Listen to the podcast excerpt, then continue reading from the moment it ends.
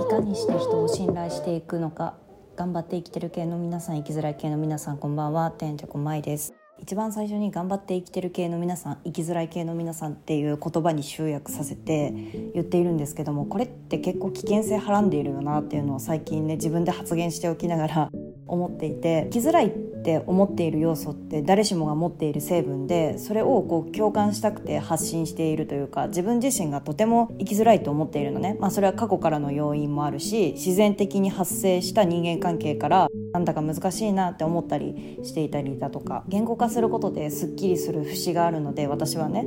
他の人はどう思っているか分かんないけどだからそれを言語化した時に共有して同じだねって言ってくれると私はすごいリスナーさんとかに思ってくださるとすごい嬉しいしお便りをいただいた時にこういうふうにフィードバックしてくださるんだ感想をこういうふうに抱いてるんだっていうのをいただけるので嬉しいんですけどこの生きづらい系って集約させた時にこの生きづらいって思っている成分をどんどん切り分けていくと違うものが出てくるのね。金太郎飴のように同じ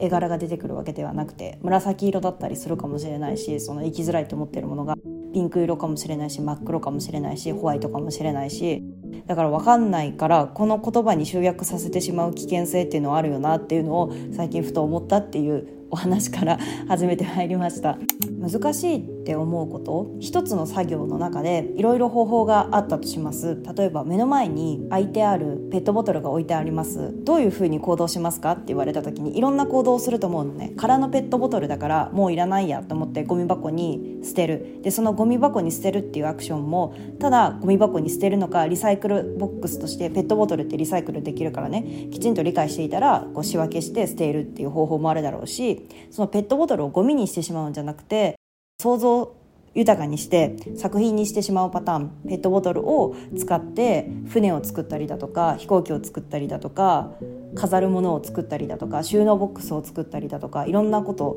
に対応することが可能じゃない。あとは SDGs とか言われている世の中だからそのペットボトルを使うことによってこう脱プラとか言われてるじゃない？海のところでいろんなプラスチックが漂流してという映像がこう見受けられる見られる機会が増えたかなっていうふうに思ってるんだけどあのスーパーのレジ袋とかも我々日常生活を送っている中でなくなってなくなってというよりかはお金を出さないともらえないようになったじゃん。だからペットボトルを使ってこう SDGs とこう掛け合わせて社会に訴えかける美術的なアート作品として作り上げる人もいるかもしれないし。だから一つのペットボトル空いたペットボトルっていうものが目の前にあったとしてもその対象物だよね。標的みたいなものがあったとしても使い方は人それぞれなのよ。こうアクションをするのは人それぞれなのよ。っていうこういう事象をこう持ち出してきたのは一つ物事があったとしてもだから生きづらいって思う要素があったとしても一人それぞれ抱える思うことは違うからこの言葉に集約するのは怖いなっていうのをね思ったっていうだけの話。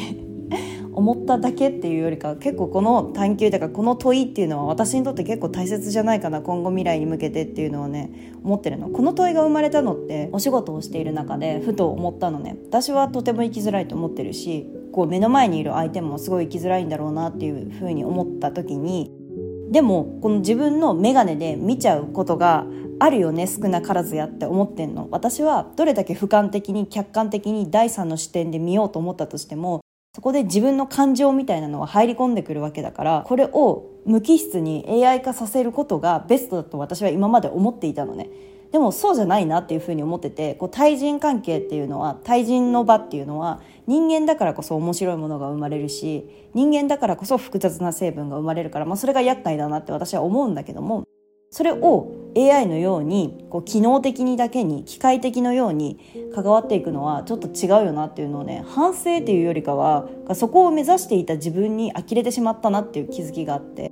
ただアウトプットの場になっちゃったかもしれないけどそういう機会って皆さんありませんか？みたいなことを問いかけたくてこう話題として持ってきたわけですね。とても抽象的なお話なんだけどさこの話を 私の配偶者にアウトプットした時にすっごい抽象的な話すぎて何を訴えたいかよくわからないっていう風に言われてそりゃそうだよなっていう風に反省した文系です。この1個前かな文系理系の私が考える文系理系のお話をしているのでぜひそれも合わせて聞いていただければなっていう風に思うんですが。だから同じ対象物があってもどう捉えるかっていうのは違うよねっていうのをキーワードとして今夜はお話ししていきたいんですけども私のこの人生の課題というか見ていきたいなっていう部分っていうのは本当にたくさんあって、まあ、多趣味がゆえにっていうのもあるし自分が探求心があるとか創造性が豊か自分で言っちゃうのは恥ずかしいんだけどいろんなことを見たいしいろんなことを探求深く追求していきたいっていう性質を持っていてでその中の一つとして恋愛人はなんで恋をするんだろうとかすっごく恋愛に執着しているよねとか令和4年の今恋愛っていうコンテンツがバズっている中で恋愛っていうものが商品化させられてしまってだからマッチングアプリとかでそれが盛んになったっていうのは自分を商品化しないとこの世の中生存戦略できていないよねっていう裏返しの意味でもあるのかなっていうふうに私は、ね、ひねくれてるのでそういった目線で見てるんだけどもあとはメディアが作り上げたこう恋愛をすることが普通だかっこつきな普通だって言われていることであったりだとか、うん、出会いと恋愛っていうものをドッキングされがちなんだけどそれは違うよねっていうのは以前から私はずっと言ってると思うんだけど一つの対象物に対して標的に対して違うことが生まれるよねっていうのも恋愛っていう言葉も同じだなっていうふうに思っててさ。今もうちょろちょろっと最初の導入部分でお話ししたけどその恋愛っていうものが今大体ざっくり分けると3つぐらいに分けられているのかなっていうふうに思うの。うんとね私たちの世代よりももっと下の世代今の若者って言われる世代っていうのはさ3つ分けられているのかなと思っててこう生殖を主にした意味合いで恋愛しているだから結婚をするのは子供を産むために結婚しているっていう結婚をゴールにやっている恋愛関係っていうものがあるなっていうのと1つ目ねで2つ目がセックスフレンドとかそういったパパ活とか今言葉がねいろんなネットとか見てると出てくると思うんだけどもこう性の商品化みたいなものにさせられているよなってまた恋愛とは違う部分なのかもしれないけどこう性を商品化している部分があるなっていうのが2つ目か。で3つ目が純粋に恋愛をして結婚するっていうものが断絶されているなっていうこの3つがこう若者の恋愛観というか若者っていうよりかこの令和4年の時代の恋愛観なんじゃないかなっていうふうに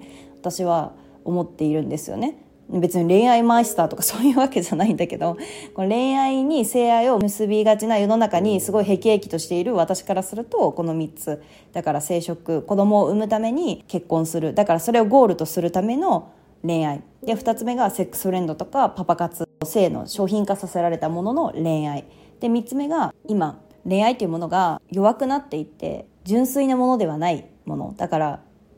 マッチングサイトとかそういったものに、まあ、商品化と同じなのかもしれないけどカテゴリー化的には。消極的なものになっているよねっていう。まあ、この3つがあるなっていうのをね思ったんですよ。まあ、3つだけじゃなくてねざっくり分けると3つっていうだけであって一番最初導入で話したようにいろんな細分化させられてもっとね多色ないろんな要素が出てくると思うんだけど引っ張り出したら。でこの3つを見ていく中で全部に当てはまるのが結構回避してるんだなみたいな風に思ったの対人関係の中でね私もしがちなんだけど無駄な能力を無駄な労力を使いたくない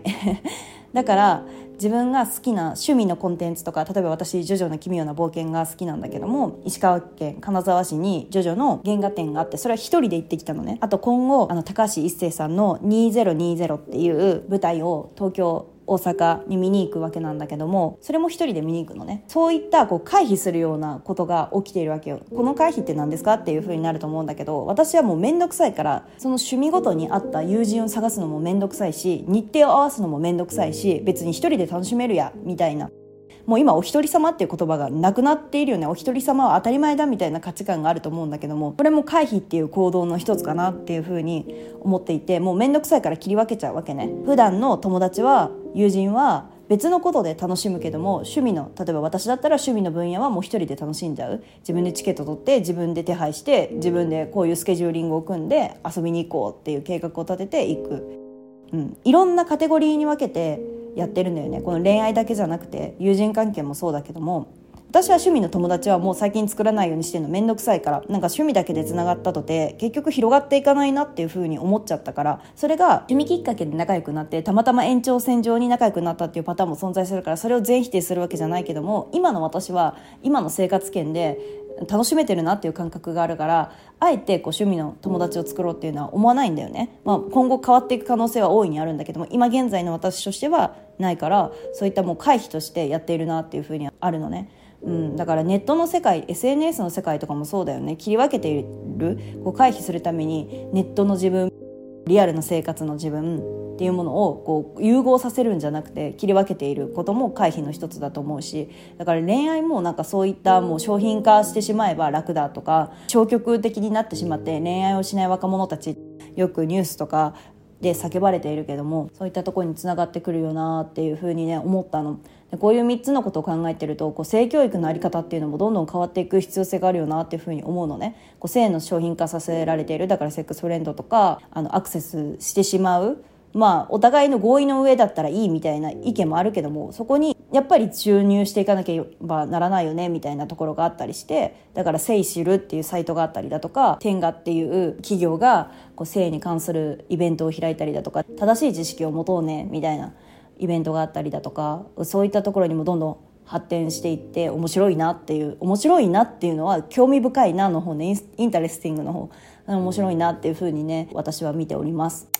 この3つが機能しているのはすごく心にとって人間関係にとって楽なんだろうなっていうのをね思う。ビジネスというかお仕事とか、まあ、学校学生さんとかもそうなんだけどもロジカル的に論理的に関わっていくっていうことがベースとして人間関係あると思うんだけど感情的になりすぎると人間関係複雑になるから。でもその論理的にやっているロジカル的にやっているっていう行為自体もこう自分の感情が含まれているってことだよね。すごいまた抽象的なお話になっちゃってたんだけど。自分がこう感情的に支配されてしまうからじゃああの論理的にロジカルシンキング的に考えようっていうふうに結びついてるってなるとね本当に感情と切り離しっていうのはできないんだなっていうふうに思った。だから我々が感情的な動物って言われるゆえんなんだなっていうのをね再認した。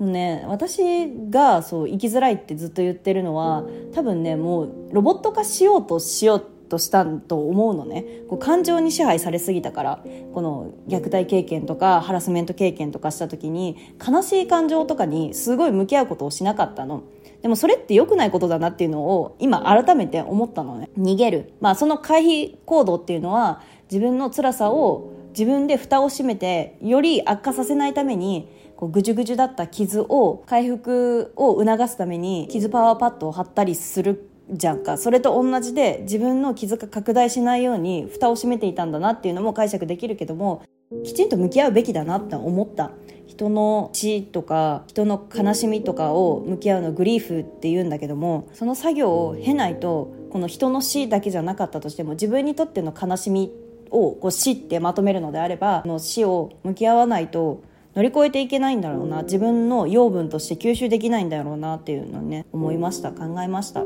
そう今日はねもういろんなところにあっちゃこっちゃ発展しすぎて何が言いたいんだっていう回になったんですけども、まあ、大軸としては大きな軸としては今の若者今の若者というよりこの令和4年の日本のこの空気感の恋愛観みたいなものを3つに分けてお話ししてそこから死を向き合う。人が亡くなる死っていう意味合いも含めるしあとはあの自分にとっての悲しみの経験も、まあ、死みたいなものにカテゴリーするのであればそれと向き合うグリフの作業っていうのは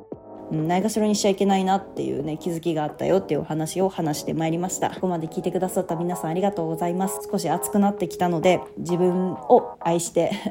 こう疲れた時は休んで休息をして一緒に生存戦略を今後もしていきましょう。また次回もお聞きしていただけるとお会いできると嬉しいです。おやすみなさい。バイバイ。